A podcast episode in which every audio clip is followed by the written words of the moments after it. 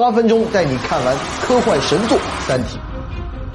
故事呢，要从上个世纪六十年代说起。那个时候，美苏争霸呀，太空竞赛搞的是如火如荼。中国不甘示弱，也搞了一个红岸工程。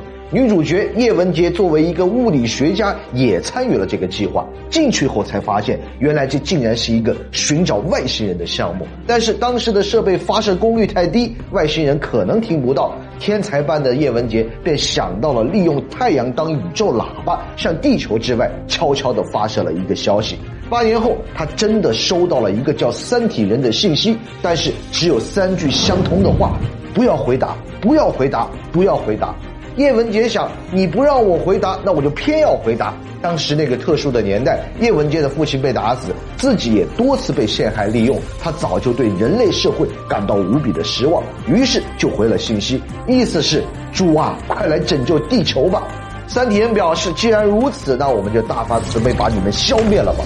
很快，他们就派出了战舰，但是得等到四百年后才能到达。他们先发射了两个质子，质子呢是一种十维的单个物理粒子，在低维展开后可以刻上电路。三体人将它改造成为了一个智能机器人，用来监视地球人和锁死地球科技。而地球也有很多愤青，他们组成了一个 ETO 组织，准备迎接三体人的大驾光临。他们的口号是消灭人类暴政，世界属于三体，并且他们创造了一。个三体的虚拟游戏，用来给自己的组织增加成员，还在一艘叫审判号的大船上成立了第二个红岸基地。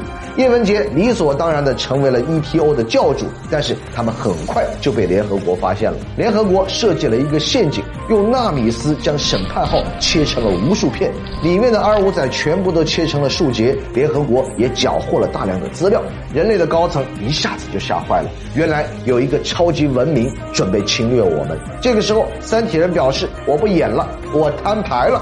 他们用质子给地球发了个友好的问候：“你们是虫子。”言下之意是我一个小指头都可以碾死你。人类感受到了前所未有的羞辱。虫子怎么了？虫子就不配生存吗？螳臂挡车，万一把轮胎扎破了呢？很快，人类也发现了三体人并非没有弱点。三体最全主线回顾，我们接着说。三体人虽然科技碾压了人类，但是他们也有一个致命的弱点，那就是思维是透明的，从来都不会撒谎。人类就准备玩阴的了。联合国通过了一个面壁法案，从世界上选了四个人，这四个人制定对抗三体人的侵略计划，但是这个计划不能被任何人知道，只藏在他们的脑子里。第一个人是美国国防部部长，第二个是委内瑞拉的总统，第三个人是英国的科学家，第四个人就奇葩了，他是一个中国的渣男。等等，你是不是也认为搞错了？其实并没有错。这个叫罗辑的人确实是个渣男，拿自己大学教授的头衔，天天哄美女睡觉。结果有一天，其中一个和他睡觉的女孩在他的面前被车撞死了，然后他就一脸懵逼的被抓到了联合国。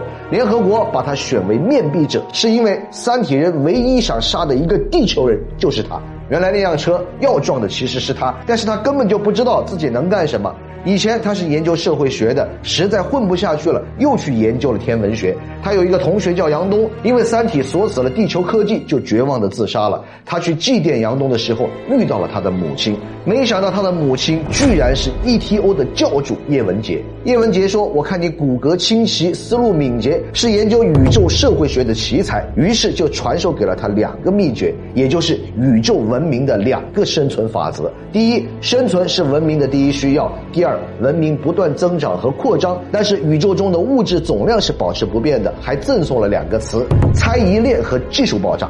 罗辑当时还是一脸懵逼的，于是干脆就不想了。成为面壁人后，他首先让联合国给自己发了一个肤白貌美的老婆，这个老婆居然和他幻想中的美女是一模一样的。两人在瑞典住着几千万的大豪宅，过起了没羞没躁的小日子。没多久，孩子都能走路了。联合国实在是忍不了了，于是把他的老婆和孩子给没收了，然后对他说：“现在赶紧给我干活，全世界几十亿人还等着你去救呢。”他终于开始冥思苦想了。突然有一天，他居然悟出来了：三体中的最强武器是宇宙规律。罗辑的老婆和小孩被联合国没收了以后，有一天他在冰湖上散步，结果一不小心掉进了冰窟，在生与死的一瞬间，头顶的星空扭曲了，他突然开悟了。隐隐约约的找到了宇宙文明的真相。于是他让天文台向地球之外发射了一颗恒星的位置，还很神秘的说这是一个诅咒。然后他就去冬眠了，表示如果那颗恒星有了什么变化，再叫醒他。一百八十年后，罗辑醒来，世界已经发生了天翻地覆的变化。这个时代的人类非常膨胀，他们有信心打赢三体人。虽然物理学的发展完全停滞了，但是应用科学却发展到了极致。人类建造的太空战舰都可以达到光速的百分之十了。刚好这个时候，三体人探测器水滴来了，人类瞬间被水滴美丽的外形迷惑住了，心想这也许是三体人送的礼物。为了展现地球的实力，他们派出了所有的战舰去拦截水滴。他们发现这玩意儿居然能够违反宇宙物理规律，它比世界上所有的东西都硬，而且还无法破坏。随后，水滴突然加速，用碰撞这种最野蛮的方式，一下子将所有人类的战舰几乎全部撞碎。最后，只有寥寥的几艘跑了回来。正当人类全面陷入绝望的时候，有人发现罗辑诅咒的那颗恒星被摧毁了，瞬间罗辑就变成了救世主。原来宇宙就是一片黑暗的森林，所有的文明都像是拿着枪的猎人，大家平时都是隐藏起来的，谁冒头谁就会被其他的文明干掉。总之就是先下手为强，原因就是因为那两条法则：文明需要生存和扩张，但宇宙的资源是有限的，扩张到最后就会资源不足，开始互相抢夺。总之，整个宇宙陷入了内卷。罗辑选择和三体人直接摊牌，他制作了一个摇篮装置，威胁三体人，只要是他。他的。生命体征消失，这个装置就可以对宇宙发射三体人母星的位置，其他的。文明就会消灭三体星。三体人一下子就怂了，变得像狗一样的听话。人类要啥给啥，逻辑成为了执剑人。